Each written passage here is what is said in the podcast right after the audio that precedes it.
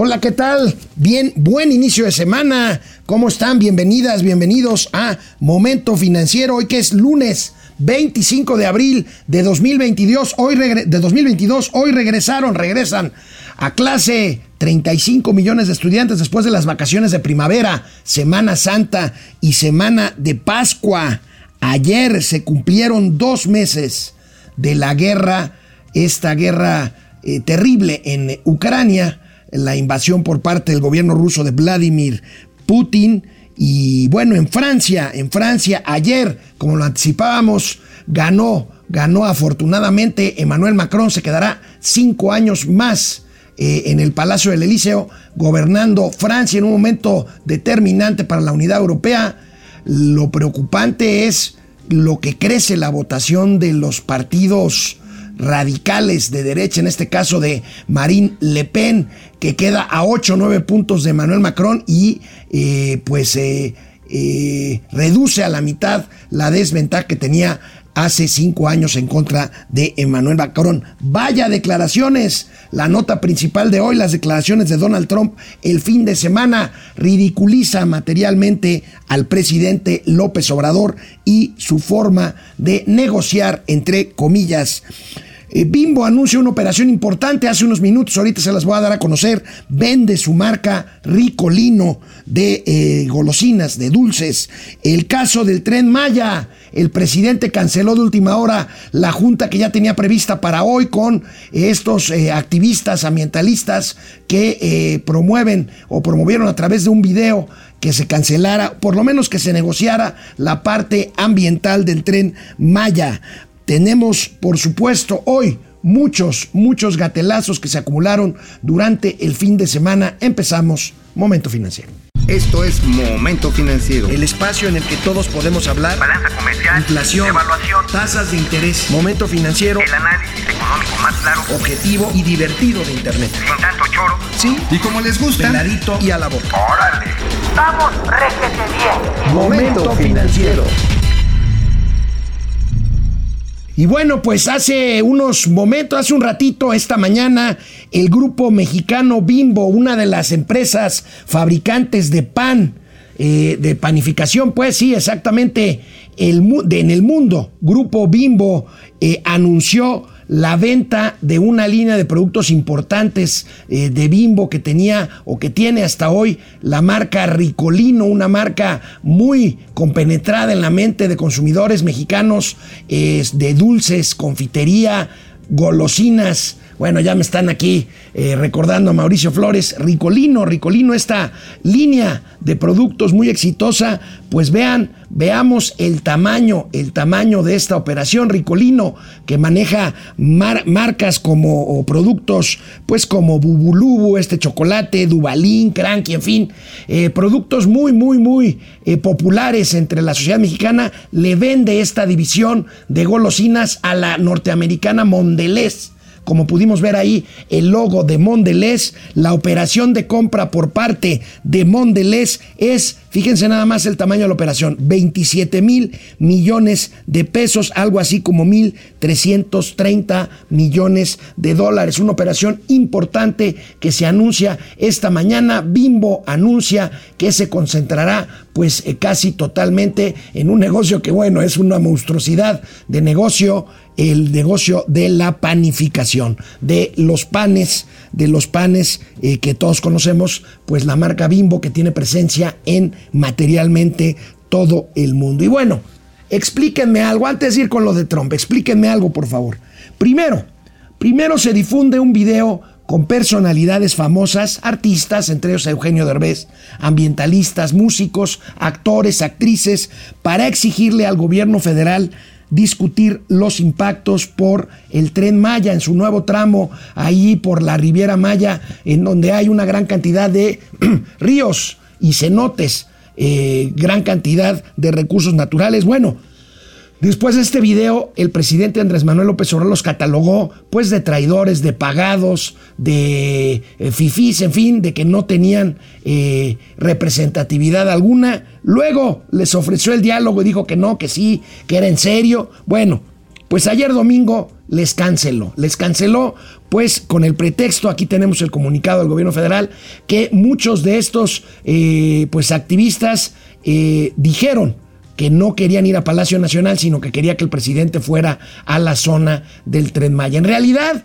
en realidad de todos los que hicieron el video, solo Eugenio Derbez dijo que él no iría a Palacio Nacional porque no se prestaría a una jugarreta política del presidente López Obrador. Este fue el pretexto suficiente para que el presidente, que ya tenía 10 personajes confirmados para hoy a las 6 de la tarde en Palacio Nacional, cancelara ayer domingo por la tarde, 5 de la tarde más o menos, se les comunicó a este grupo de Selva, Selva Meltren, se llama, eh, eh, este, eh, Tren, eh, que se había cancelado. Por supuesto, este colectivo, eh, Sélvame del Tren, emitió un comunicado en el que lamenta, lamenta la decisión del presidente López Obrador, que simplemente les dijo, no, pues hay que los atienda otras personalidades y ustedes vayan a ver allá a la selva cómo está, a ver a las comunidades, lamentan esto, eh, bueno, pues este, eh, muy respetuosos, muy cuidadosos, aunque sí, pues lamentan perdón, de que eh, pues el presidente haya cancelado de última hora esta, esta reunión. Y bueno, a propósito de esto, pues el presidente pues hizo hoy en la mañana lo que hace 90 veces diarias en su mañanera, mentir. Esta fue su reacción.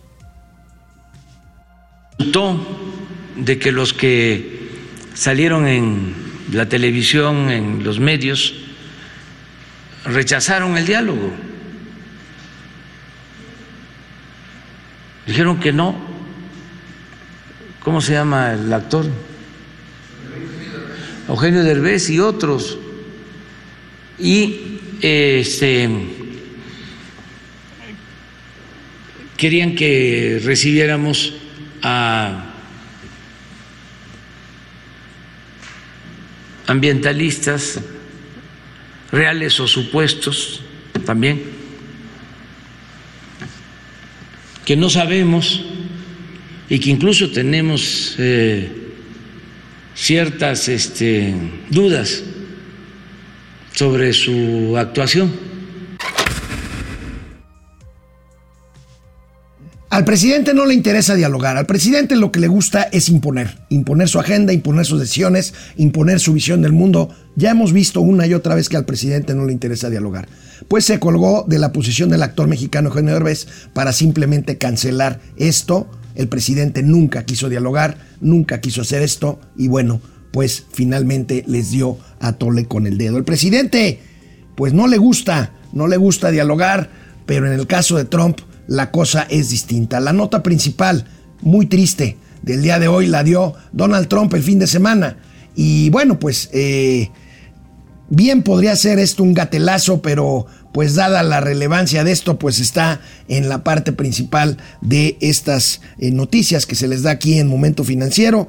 Lamentable que el presidente norteamericano Donald Trump, quien sigue en plena campaña por regresar a la Casa Blanca, pues presumió simplemente haber doblado al presidente López Obrador cuando el presidente eh, consiguió, eh, el presidente Trump consiguió que 28 mil soldados mexicanos eh, estuvieran desplazados en la frontera sur para contener a migrantes hacia Estados Unidos. En un mitin realizado en Ohio el sábado pasado, Trump recordó esta negociación que pues por lo visto no fue negociación, si así se le puede llamar, con López Obrador para contener la migración. Fíjense nada más el tono y lo que dijo Donald Trump el sábado pasado en Ohio.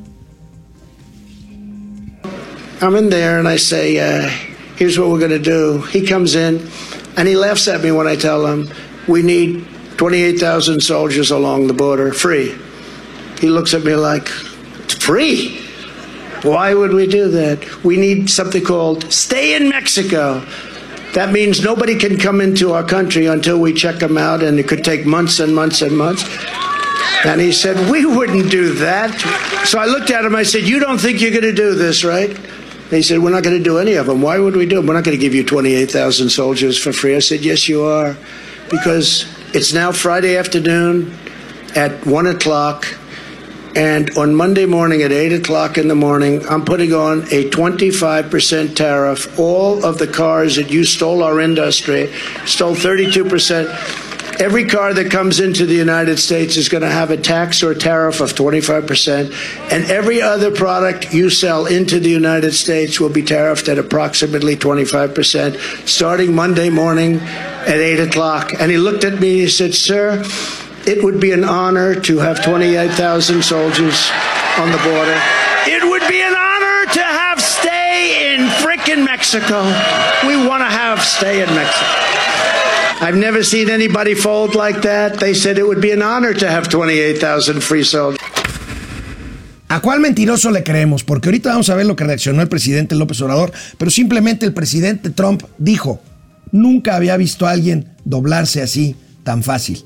No sé si se refirió al presidente López Obrador o al canciller Marcelo Ebrard, que ya salió en un tuit a decir que el presidente, su jefe, es un patriota y que tuvo una visión de Estado. La primera reacción hoy en la mañanera, larga mañanera de casi tres horas en Palacio Nacional sobre esto del presidente López Obrador fue esta cuando amenazó con imponer aranceles a las mercancías mexicanas, hizo alarde incluso de que logró doblar al gobierno mexicano y decía que usted le quede bien a pesar de que es socialista. Preguntarle su opinión sobre estas declaraciones. Pues este, a mí me cae bien el presidente Trump, aunque es capitalista. Lo cierto es que eh, nos entendimos y fue bueno para las dos naciones. Ahora eh, estoy sintiendo que se está hablando más de México en Estados Unidos y es importante que los mexicanos sepamos el por qué. Este año van a haber elecciones en Estados Unidos se va a renovar una parte del Senado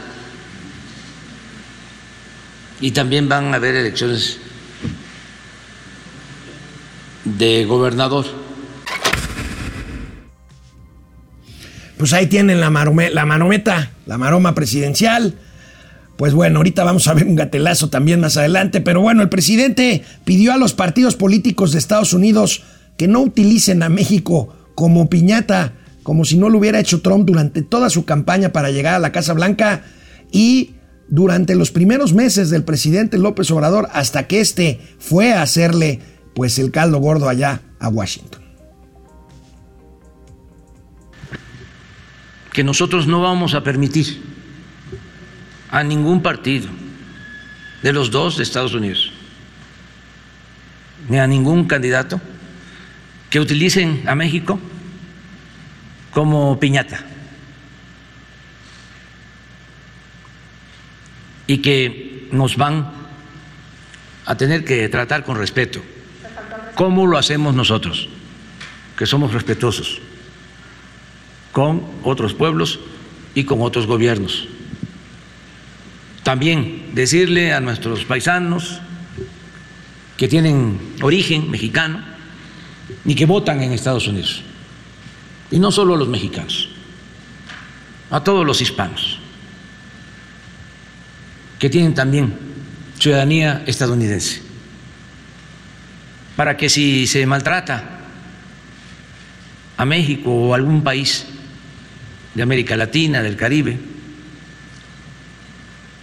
no voten por esos partidos y por esos candidatos. Bueno, pues nada más hay dos partidos en Estados Unidos y los dos hacen exactamente lo mismo. Y bueno, conclusión, ni Donald Trump ni Andrés Manuel López Obrador han aprendido absolutamente nada. Siguen haciendo exactamente lo mismo.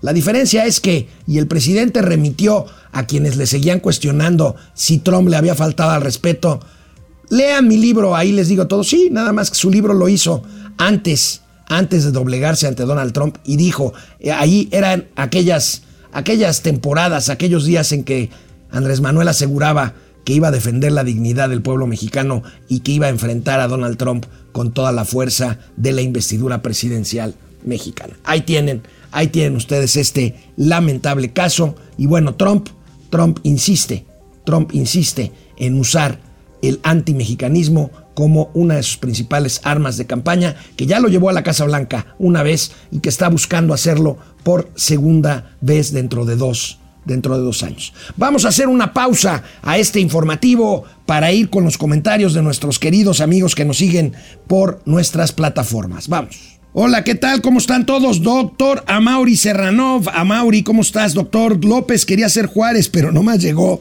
a Manuel Doblado. Bueno, Dick Lonstrock, buenos días, tíos machuchones financieros. A ver qué responde ante la humillación trompista. Ya lo hizo y ya lo vimos, Dick. Eh, Mau Ríos, me pregunto qué dirá López Obrador candidato a estas palabras. Pues hay que ver su libro, Mau. Ahí juraba que se le iba a enfrentar a Donald Trump. Lidia Castañeda, buenos días. Triste realidad y sus mascotas sin entender. Es increíble cómo justifican absolutamente todo lo que dice y hace el presidente Andrés Manuel López Obrador. Daniel Márquez, hola Dani. Hola, buenos días desde McAllen, Texas. Eh, que, este, saludos Dani. Miguel Alfonso Sanabria López. Saludos y bienvenidos a esta realidad kafkiana que ha, que ha querido construir AMLO. Eh, Angélica Ziegler, eh, vergüenza de presidentito, yo muy bajo con poner los 28 mil soldados, aprende a ser presidente de verdad. Bueno, pues ahí está, a cambio de que no impusieran aranceles de un día para otro a la industria automotriz. Ahorita vamos a recordar precisamente la importancia de la industria automotriz en este entorno tan complicado económico que estamos viviendo. Ráfaga Martínez, ¿cómo está Ráfaga? Uy, Trump prácticamente dice que puso de achivito a Tartufo pues prácticamente eso, eso dijo Pupi Noriega. Muy buenos y hermosos días, amados tíos guapetones y comunidad financiera. Que sea una maravillosa semana para todos. Igualmente, querida Pupi, Alemus, ¿y por quienes votaron esos mexicanos? Solo hay dos partidos y los dos dicen lo mismo. Es algo increíble. Fíjate, tradicionalmente durante años yo recuerdo que la comunidad hispana era pues clientela política, lo digo con todo cuidado y respeto del Partido Demócrata, pero se sorprenderían si vieran los números de la cantidad de hispanos y mexicanos que votaron por Donald Trump en las elecciones de hace algunos años. Ernesto Gutiérrez, lo que usted diga, señor López, nosotros votamos por, por quien nosotros queramos. Eh, dice Ernesto Gutiérrez que debe ser un paisano allá en Estados Unidos que le está contestando al presidente López Obrador. Francisco García López está a unos días de superar los muertos de Calderón, 121 mil muertos. Y de eso, de eso no habla. Prefiere hablar tampoco de las eh, mujeres tristemente y trágicamente asesinadas en México, prefiere hablar de dónde vive, de dónde vive Carlos Loret de Mola. Eh, bueno, pues vamos a regresar, vamos a hablar de inflación, que los datos están verdaderamente preocupantes. Vamos. La semana pasada les dábamos a conocer el índice de inflación. Sin duda una gran preocupación en estos días seguirá al alza. Las proyecciones de los expertos es que esto es incontenible. Vamos a ver esta información de nuestros amigos del financiero. Aún no se alcanza el pico de la inflación. La inflación, el índice nacional de precios al consumidor, seguirá al alza y las presiones durarán más tiempo, por lo menos hasta el tercer trimestre del año que viene. La inflación está en México en 7.72% y podría llegar, según las estimaciones, a 8,5% al cierre del tercer trimestre del año antes de empezar a bajar, señalan los especialistas. Veamos esta gráfica con la proyección de inflación. Ahí la tenemos. Fíjense cómo estaba en, el, en, enero de 2020 en 373. Ahorita está en 7.16 y la subyacente en 7.72 con proyección que sigue al alza. Tenemos la línea punteada roja, que es la inflación objetivo del Banco de México. Imposible en el corto plazo lograr eso. Tres puntos porcentuales de inflación, más o menos un punto. Ahí tenemos. Y bueno, pues, ¿cómo se ven las tasas de interés ante este panorama? Pues igual igual de preocupantes con el entorno inflacionario, pues bueno, ya se está descontando que seguirán al alza. Ahí tenemos como en abril de 2021 estaba la tasa de interés en México en 4% anual. Actualmente está en 6,5% y se descuenta que seguirán, según las expectativas aquí de nuestros amigos de Banorte, seguirán aumentando en medio punto porcentual durante los siguientes meses hasta poder llegar a 8,5% por ahí de septiembre, octubre del año que estamos cursando. El Banco de México ha aumentado su tasa de interés de referencia en las últimas siete juntas consecutivas de política monetaria. La tasa se ha elevado 250 puntos base. Veamos cómo nos comparamos con otros países en América Latina. Bueno, Venezuela es un caso diferente, 56%. Argentina también está en muchos problemas, 47%. Nosotros estamos en el orden de 6,5%, por abajo de países como Chile, como Uruguay, que tiene 8,5%, y por arriba de países con menor inflación como Colombia que trae 5% y Perú más cerca de una inflación un poco más controlable de 4.5%.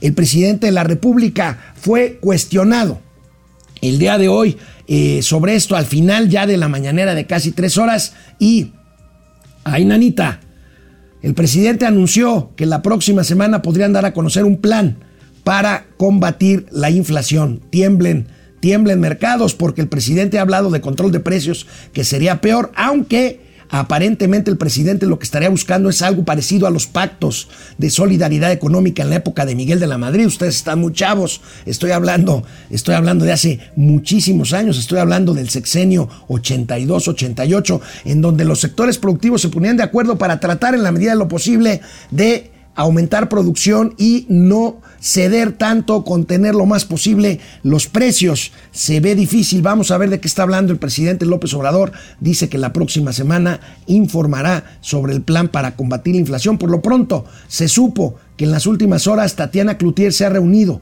con el presidente y con capitanes de empresas importantes de México para pedirles que en la medida de lo posible traten de contener los precios. Mientras tanto, el Instituto de Finanzas Internacionales asevera que nuestro país podría ya estar en una estanflación al igual que otras naciones del mundo como Brasil, Indonesia e India. Ciertamente nosotros todos estamos creciendo pues sobre un 1,5% más o menos.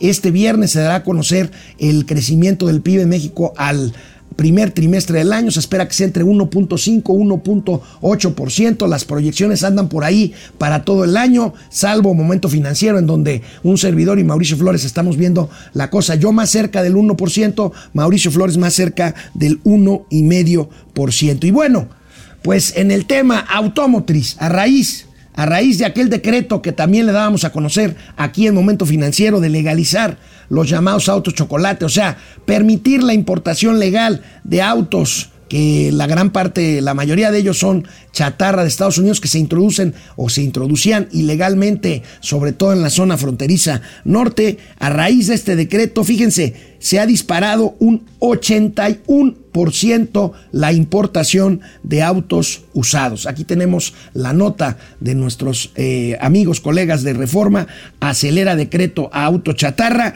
y veamos esa gráfica un poco ampliada para poder ver de lo que estamos, de lo que estamos hablando. Estamos hablando de 45.205 vehículos legalizados en lo que va apenas del 2022, que es el doble de lo que pasó en el 2021. Recordemos lo que significa eh, México en el negocio automotriz. Nosotros somos un importante productor de autopartes en la industria automotriz.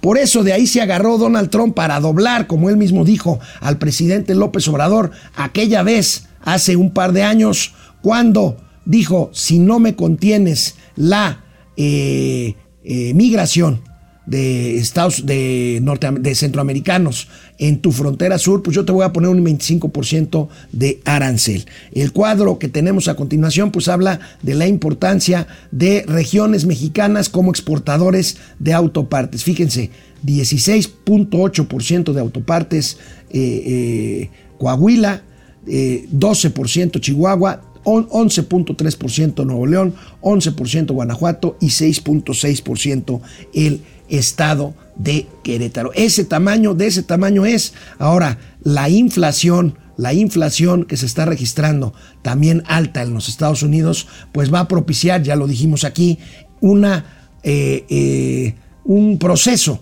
de recesión o de disminución drástica en el ritmo de crecimiento de Estados Unidos, lo cual va a provocar que nosotros tengamos consecuencias pues eh, graves en ese sentido y que nos acerquen a esta recesión de la que estamos hablando. Y bueno, pues como no hay, no hay dinero, el SAT, el SAT ya habíamos eh, dicho aquí, a todo lo que da, pero la ciudadanía también poniéndose, digamos, pues las pilas ante un SAT eh, pues más fiscalizador que nunca. Y bueno, pues un dato en abril, este mes en que es la declaración anual, la declaración anual de impuestos para personas físicas, quienes tenemos la obligación de hacer este ejercicio de declarar anualmente ingresos y eh, eh, deducciones fiscales y aplicaciones fiscales, bueno, pues el SAT informa de un incremento en el número de declaraciones. Solo el primer día del mes de abril se recibieron en el SAT un millón de eh, declaraciones anuales de personas físicas, 125 mil declaraciones más que el año anterior. El SAT informa que hasta el 18 de este mes, hasta hace algunos días, el número de registros de personas físicas que declararon sus ingresos y sus impuestos del año pasado asciende a 4.3 millones de eh, declaraciones de personas físicas que cumplen con esta obligación. Pues ahí está, ahí está el panorama, el panorama económico, inflación, tasas de interés y crecimiento, eh, pues que se vislumbra para los próximos meses y que no es nada halagüeño. Hoy Enrique Quintana les recomiendo que lean su columna eh, muy documentada, siempre muy didáctica en el financiero, pues habla justamente de cuáles son las perspectivas económicas con un entorno que pudiera calificarse pronto de esta inflación y eh, pues ante la dependencia, dependencia de México eh, en cuanto a su socio comercial Estados, Estados Unidos. El panorama no se ve fácil y por eso nosotros, no porque queramos, sino porque analizamos todos esos temas, estamos previendo que el crecimiento en este año será pues apenas, si bien nos va del 1, 1.2% en materia de Producto Interno Bruto, por lo pronto atentos a que este viernes nosotros les demos a conocer aquí cuál es el índice de crecimiento del PIB para el primer trimestre del año. Tenemos muchos gatelazos, así que hoy temprano mandamos al segundo y último corte para comentarios para regresar precisamente con los gatelazos. Gracias de verdad a todos y a todas por conectarse como siempre. Conejo Blas nos dice las Kardashians de las finanzas. Está bien. Jaime Loera García, ¿por qué el estulto? Ese es un adjetivo poco común, pero es un adjetivo fuerte. El estulto presidente presimiente, dice, no trata de contener su lengua, pues habla tres horas diarias, por lo menos, Conejo Blas. Barislav 99, esto me huele a inflación de 1997, de 1987, que la boca se te haga chicharrón, no tienes idea, o a lo mejor sí la tienes, pero no creo, esperemos que no, porque en 87 estábamos hablando de inflaciones brutales, que no se imaginan lo que es vivir con una inflación de dos dígitos altos, ¿no? O sea, este, es impresionante. Aleluya, Lecky, tío Gamborruín, se está pasando. Eh, Proceserver, el desmantelamiento de nuestras instituciones y los altos niveles de inflación son el verdadero legado, herencia o testamento de Andrés Manuel López Obrador, de lo cual él dice estar muy orgulloso. Proces, el problema con López Obrador es que como se atribuye todo, pues se atribuye también que la inflación esté baja o, este, o no. Y en este caso no es necesariamente cierto. Por primera vez podría decirles yo que el presidente cuando culpa a alguien que no sea él de algo, pues tiene razón cuando dice que la inflación es un fenómeno mundial. Entonces, en ese sentido, el presidente se tiene que comer sus palabras, tiene que destinar una gran cantidad de recursos, 300 mil millones de pesos, para eh, subsidiar el precio de la gasolina y evitar que ésta suba con base en el precio del petróleo y de los propios índices de inflación, y entonces pues el presidente queda atorado en este discurso en el que él dice que él va a contener la inflación, la inflación no se va a contener por lo menos en los próximos 6, 8, 10 meses, la inflación tiende a, subir y esto pues ha hecho que también en Europa se disparen las alarmas de alerta, porque además pues está el tema, por ejemplo, para Alemania, con el tema de este, de eh, de la guerra en Ucrania y de la distribución de gas y pues con una inflación muy alta y un crecimiento verdaderamente, verdaderamente eh, pues minado, minado por, esta, por este fenómeno. Alelu, Aleki, eh, Brastilav, ya lo vimos. Ah, bueno, Simil 4 se... Para completar la fianza, el tío Mau, 5 pesos o 5 dólares son. Oye, amor. Dólares, vaya. Bueno, pues para ir por Mauricio Flores al Torito, 5 dólares para pagar su fianza. Isben, cantante, showman, los Messi y Cristiano de las finanzas. Gracias, fuimos buenos jugadores, pero ya estamos viejitos y ya vamos de salida. Si a eso te refieres, David Magnot, yo no sé llenar un cheque. No, mucha gente joven como tú no lo sabe hacer, ya lo cheques es un medio de, pago, de pago que va en desuso. Eh, si Aleluya Lecky dice, si Estados Unidos tiene inflación pero su tasa es de 0.05, nosotros ya tenemos tasas de interés muy altos. Estados Unidos va a empezar, se los dijimos, en mayo, concretamente, si la memoria no me falla, el 17 de mayo a subir sus tasas de interés, querida, querida Lelo Aleki, y aquí procedo a enviar el donativo al Torito para que liberen, liberen a Willy, o sea, liberen a Mauricio Flores Arellano. Vámonos con los gatelazos. Bueno, pues eh, el primer gatelazo de hoy tiene que ver con la nota principal. Eh, que tuvimos hoy con el tema de la empinada que le puso Donald Trump, lamentablemente, a nuestro presidente Andrés Manuel López Obrador. Vean lo que contestó hoy el presidente López Obrador cuando le cuestionaron si Donald Trump le faltó al respeto. A detalle. ¿Le faltó al respeto eh, Donald Trump con estas declaraciones? No, ¿Se excedió? no, ¿Lo no. considera así? No, no. Él es así. Este.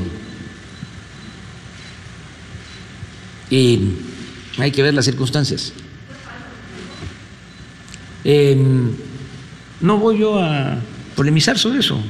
En mi libro cuento cómo fue la relación. Pues él es así. Así contesta señor Campos un buleado cuando se refiere a su, vil- a su, a su bully, ¿no? Él es así. ¿No? Me, robó, me robó la torta, la mamá que ya aceptó que su hijo se tiró al vicio, pobre angelito, cuando lo agarra la, la patrulla y se lo lleva a la Julia, no se lleven a mi niño. Bueno, el presidente reconoce, fíjense nada más, su papel en las mañaneras. Ya lo habíamos dicho aquí, pero el presidente lo dijo él mismo, con todas sus letras. A detalle. ¿Le faltó al respeto eh, Donald Trump con estas declaraciones? No, ¿Se excedió? no, ¿Lo no. considera así? No, no. Él es así. No, este, es Este- el mismo. Vamos a ver otro. ¿No hay otro? A ver, eh, no, este es el mismo, este es el mismo. Cuando dice, no, no, no, no hay problema. Si lo tenemos de una vez y no lo brincamos y lo pasamos después, o, o cómo andamos. Bueno, a ver, a ver si lo encuentran. Es cuando el presidente reconoce abiertamente, no me lo van a creer. Ahorita lo vemos, pero dice, yo lo que soy es un predicador. Yo soy un predicador. ¿A poco, presidente? Ahorita lo vamos a ver. Ayer domingo. Híjole, los dirigentes de Morena instalaron un paredón, así, un paredón, eso sí, un paredón pacífico, ahí, en reforma. Disque para fusilar simbólicamente a los diputados que rechazaron la reforma eléctrica. Con tanta violencia, 121 muertos, con tantos feminicidios. Híjole, este discurso, la verdad es que la verdad es que deja mucho que desear y bueno, pues eh, a pesar de que lo ponemos como gatelazo aquí, veamos al líder de los diputados, Ignacio Mier, diciendo, hablando de los fusilamientos pacíficos. que el peor desprecio es el repudio del pueblo de México, de sus electores, de sus pueblos. ¿Con qué cara se van a presentar en sus estados? ¿Con qué cara van a llegar a tocar puertas? Por eso quisimos estar en esta asamblea, darle las gracias al movimiento, a mi partido, a Morena, porque pusieron ese paredón pacífico para que los mexicanos con su pluma, con su lápiz, los fusilen por traidores, de manera pacífica, como le sucedió, como le sucedió a sus bisabuelos políticos, Miramón, y Mejía. Ellos sí Fusilamiento es una palabra fuerte, aunque sea con la pluma. Y además, ahí, tiene, ahí tenían ustedes el paredón con las fotos y los nombres de los diputados. ¿Hasta dónde son capaces para, de llegar para agradarle al presidente de la República? Dicen, por ejemplo, leía un tuit ayer, que dicen, ¿qué les preocupa si ustedes votaron porque la reforma era tan mala? ¿Qué les preocupa que se sepa que votaron por ella? No, se sabe quiénes votaron por ella y se saben las razones. Aquí el tema es el linchamiento público. Y un fanático que de veras le crea a estos barbajanes, de veras es capaz, si se encuentra con una de estas personas en la calle, de hacerle algo o de tratar de hacerle algo. Es una, es una bestialidad esto que están haciendo. Bueno, pasemos al tema de La Palma. La Palma, el gobierno de la 4T se lleva las palmas, pero se las lleva al cementerio de Palmeras y bueno, pues ya a estas alturas ya no hay palma en la glorieta de La Palma. ¿Cómo explicar eso ante nuestros amigos? ¿Cómo explicar este tipo de pues de accionar de personas que ayer se dieron una vuelta para despedir a La Palma de Reforma y Río Rin?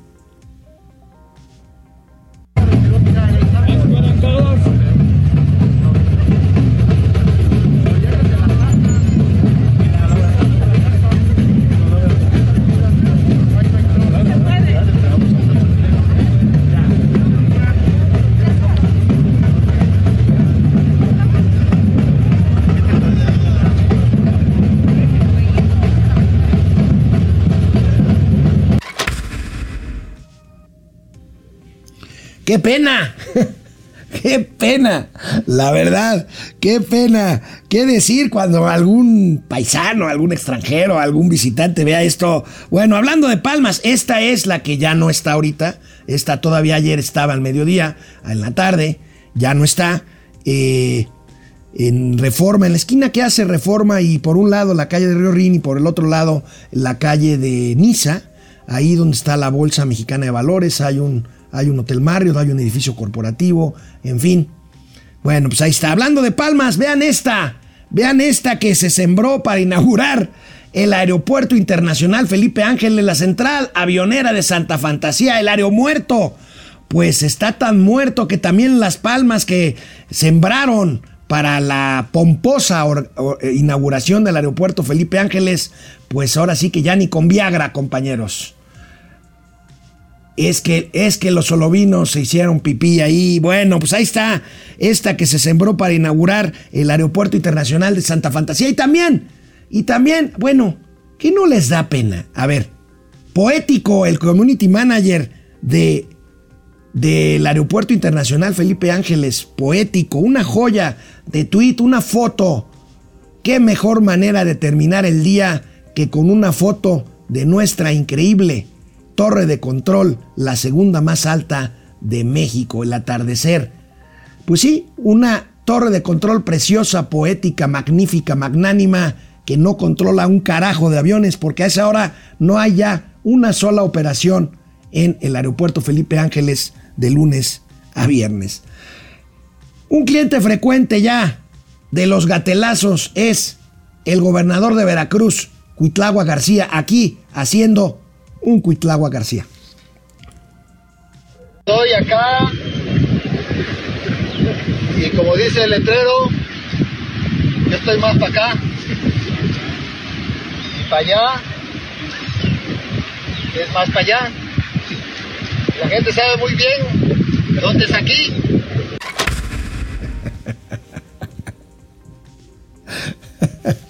¿Qué hacemos, señor Campos, con el gobernador de, Veracruz? Que además el presidente dice es el único que no ha cambiado para dedicarse a la robadera y sigue siendo exactamente el mismo, sí, el mismo babas, el mismo... No, no, no puede cambiar, no se le da, ¿verdad? Bueno, lo que buscan, lo que buscan las campañas políticas y los candidatos, lo que son capaces de hacer para ganarse el voto ciudadano. Miren esto. Vota por Blanca. Vota por Blanca. Este 6 de junio, vota por Blanca. Vota por Blanca. Vota por Blanca. Vota por Blanca. Alguien con una nueva perspectiva. Vota por Blanca. ¡Ah! Me dolió, pero me duele más un México corrupto.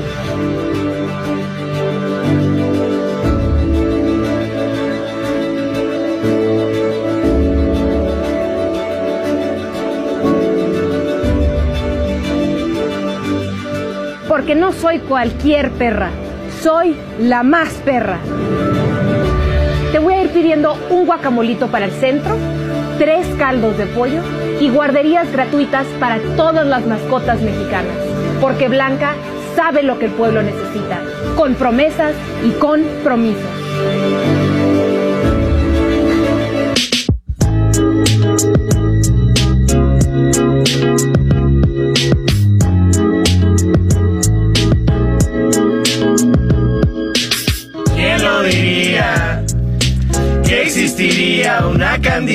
Que no mentiría. Con buenas propuestas y filosofía. Prometo nunca hacerme güey, doy mi palabra, yo me pego a la ley. Con el pueblo yo he estado conectando, muchos vales estaremos regalando. No es trampa. No. Y es católica.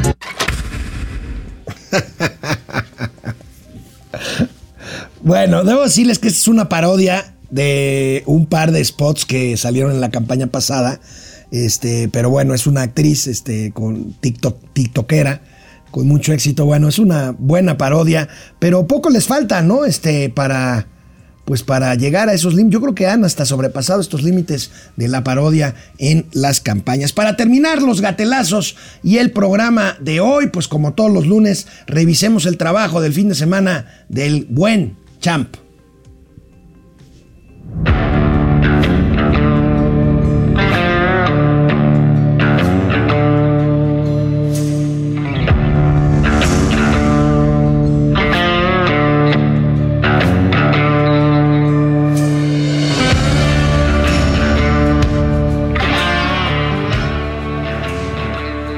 Señor, ¿qué hace aquí?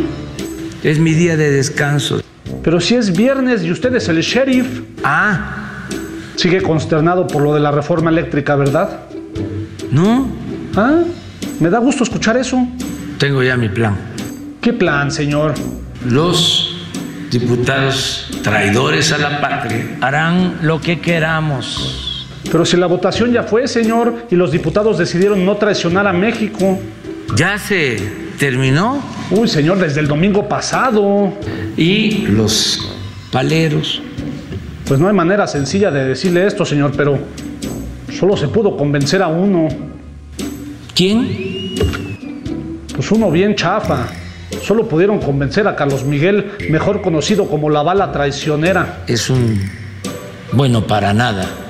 Pues lo mismo digo. Yo no sé para qué se lo trajeron para acá si de esos tenemos de sobra. Y bueno, ya. A otra cosa. Está bueno, señor. ¿Qué otra cosa se le ocurre? Lo otro que nos importa mucho es el litio. Y supongo que también se lo va a querer llevar a la fuerza. Muchas veces, muchas, muchas veces resulta mejor la inteligencia que la fuerza. O sea que va a ser a la fuerza.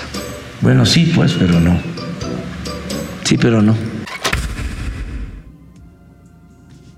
Bueno, pues ahí está. Ahí están todas las parodias sobre este lamentable ejercicio que hace el presidente y sus seguidores de eh, crucificar públicamente, fusilar, dicen Mario Delgado y, y Nacho Bien y Citlali Hernández, fusilar pacíficamente a quienes osaron, osaron votar en conciencia o en bloque partidista en contra de una ley. Así es la democracia, se gana y se pierde. Bueno, les agradecemos mucho, una muy buena audiencia el día de hoy, les agradecemos como siempre y mañana, mañana nos vemos, ya estará por aquí el forajido.